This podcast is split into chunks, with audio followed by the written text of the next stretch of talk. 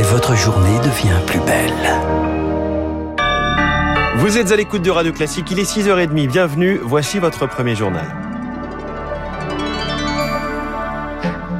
La matinale de Radio Classique avec François Geffrier. Et à la une ce matin, Charles Bonner, le gouvernement qui tente d'anticiper la colère en Corse après la mort d'Ivan Colonna. Alain Ferrandi et Pierre Alessandri, les deux autres membres du commando responsable de la mort du préfet Rignac, seront transférés mi-avril à la prison corse de Borgo. Une tentative d'apaisement alors que les manifestations violentes se sont multipliées ces dernières semaines. Pour le moment, le calme règne le temps du deuil, mais les forces de l'ordre s'attendent au pire. Bruno Bartosetti est secrétaire national chargé de la zone sud du syndicat SGP Police. Même avec quatre compagnies de CRS, on est quand même très inquiet parce que c'est très violent, ça peut aller très loin. Vous demandez aujourd'hui aux gendarmes, aux CRS qui étaient en Corse, ils vous diront que euh, les Black Blocs, ce n'est rien, quoi. Ça a été ultra violent. C'est difficile d'être partout à la fois. Si ça devient encore plus violent que la dernière fois, ben, il faudra renforcer davantage, bien évidemment. Je crois que ce qui est important, c'est d'anticiper que tout peut arriver et que pour cela, il faut vraiment des effectifs pérennes sur l'île. Parce que le jour J, le moment M, lorsqu'on attend les renforts, il faut attendre parfois 24 ou 48 heures. Les minutes sont, sont des journées quand c'est comme ça propos recueillis par Elodie Wilfried. La date des obsèques n'est pas encore connue. Hier, le parquet antiterroriste a demandé une requalification de la mise en examen visant Franck Elong Abbé, le djihadiste auteur de l'agression d'Ivan Colonna, pour assassinat en relation avec une entreprise terroriste. Une femme a mise en examen pour euh, complicité d'assassinat dans l'enquête sur la mort de l'ancien joueur de rugby, Federico Martina Rambourou. Euh, deux autres personnes, des militants d'extrême droite, sont toujours recherchées. Le Covid, ça n'est pas un lointain passé. Les contaminations repartent à la hausse. On est à 100 000 par jour quotidiennement en moyenne sur la semaine écoulée. Et dans le même temps, le nombre très scruté des patients Covid en soins critiques continue de décroître à 1604 personnes actuellement, mais les chiffres plus largement à l'hôpital ne baissent pas ou baissent que très légèrement. Pourtant, les mesures disparaissent et le masque n'est quasiment plus obligatoire. De quoi faire dire à l'OMS que la levée est trop brutale, notamment en France. Un avis partagé par Margot Bayard, la vice-présidente du syndicat des médecins généralistes entre euh, des mesures trop serrées et un relâchement complet, il y a peut-être un juste milieu. C'est le masque en intérieur dès lors qu'il y a une densité de personnes euh, conséquente, que les endroits ne sont pas ventilés. Si vous voulez, ce relâchement brutal, ça fait perdre toute crédibilité à tout ce qui a été fait jusqu'à maintenant. Des patients qui ont commencé à réussir à convaincre de se faire vacciner, ben là, avec le relâchement, on a un certain nombre de personnes qui avaient dit bon bah je vais le faire, euh, qui ont fait la première injection, euh, terminée, oh ben non, je ferai pas la seconde. Du coup, tout tout va être à recommencer. Un propos recueilli par Rémi Pfister. En Asie, pas de levée, bien au contraire. C'est la stratégie zéro Covid, stratégie défaillante à Hong Kong, asphyxiée avec plus de la moitié de la population qui aurait déjà contracté le virus depuis le début de l'année.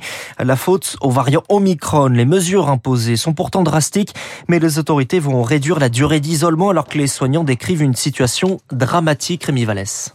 Symbole d'une épidémie aussi incontrôlable que meurtrière, à Hong Kong, les morgues sont débordées et font face à une pénurie de cercueils. Professeur en santé publique à l'université de Hong Kong, le docteur Karen Grépin assiste impuissante à la tournure dramatique que prend l'épidémie.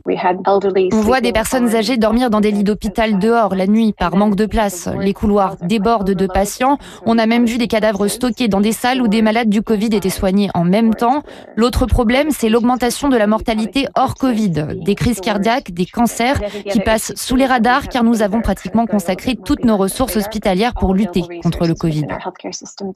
Et pour contrer le virus, Hong Kong a en fait tout misé sur sa stratégie zéro Covid et ses mesures extrêmement strictes au détriment de la vaccination, résume le microbiologiste Siddharth Srida.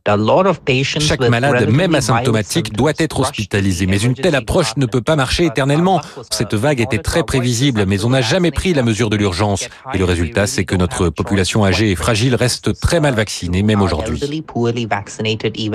Conséquence, Hong Kong a désormais le taux de mortalité lié au Covid le plus élevé dans le monde. C'est pourquoi de nombreux scientifiques appellent le gouvernement à délaisser la stratégie zéro Covid. Rémi Vallès. C'est l'un des temps forts de la journée. Volodymyr Zelensky s'exprime aujourd'hui devant l'Assemblée nationale et le Sénat. Une nouvelle étape de son tour du monde diplomatique en visioconférence. Un discours pour rappeler au soutien de la France, alors que sur le terrain, les combats continuent. La ville de Mariupol, où sont encore coincées 100 000 personnes visées par deux bombes qualifiées qualifiée de superpuissante par la municipalité sans donner de bilan. Les États-Unis annoncent de leur côté de nouvelles sanctions. Elles seront détaillées demain à l'issue d'une tournée diplomatique de Joe Biden qui assiste au sommet de l'OTAN, du G7 et de l'Union européenne. Et en Russie, on continue de museler la presse. Une loi adoptée cette semaine renforce les sanctions contre les informations mensongères sur l'action de la Russie à l'étranger. Un texte pour renforcer le contrôle des médias, mais certains journalistes résistent. L'une s'était invitée avec une pancarte au journal télévisé. D'autres préfèrent démissionner. C'est le cas de Jana Agalakova, correspondante à New York, à Paris de la première chaîne russe Channel One Russia, une star de la télé qui a quitté son poste le 3 mars dernier, juste après le début de la guerre, pour éviter de faire la propagande du pouvoir. Ces dernières années, Moscou a essayé d'étouffer la presse indépendante. Ces journalistes très courageux que je respecte profondément. Et cela fait qu'aujourd'hui, en Russie, la seule histoire qui est racontée, c'est celle du Kremlin. Nous ne voyons qu'une seule personne, le président. On sait ce qu'il a mangé, qui il a vu, à qui il a serré la main. On le montre même torse nu. Dans les médias russes, il n'y a plus que le point de vue du Kremlin. Les autres n'existent plus. Les autres points de vue n'existent plus ou sont muselés. Le principal opposant au Kremlin, Alexei Navalny, a été condamné hier à 9 ans de prison. Il sera dans une colonie aux conditions drastiques. On termine ce journal avec une retraite précoce. Et assez inattendue, celle de la numéro 1 mondiale de tennis, l'Australienne Ashley Barty. À seulement 25 ans, la vainqueur de Roland Garros en 2019 et Wimbledon l'année dernière se dit être absolument épuisée. Merci, c'était le journal de 6h30 signé Charles Bonner. Prochain journal à 7h avec Lucille Bréau. 6h36, la retraite à 65 ans. Qu'en disent les Français Réponse dans le kiosque éco. On ouvre la presse.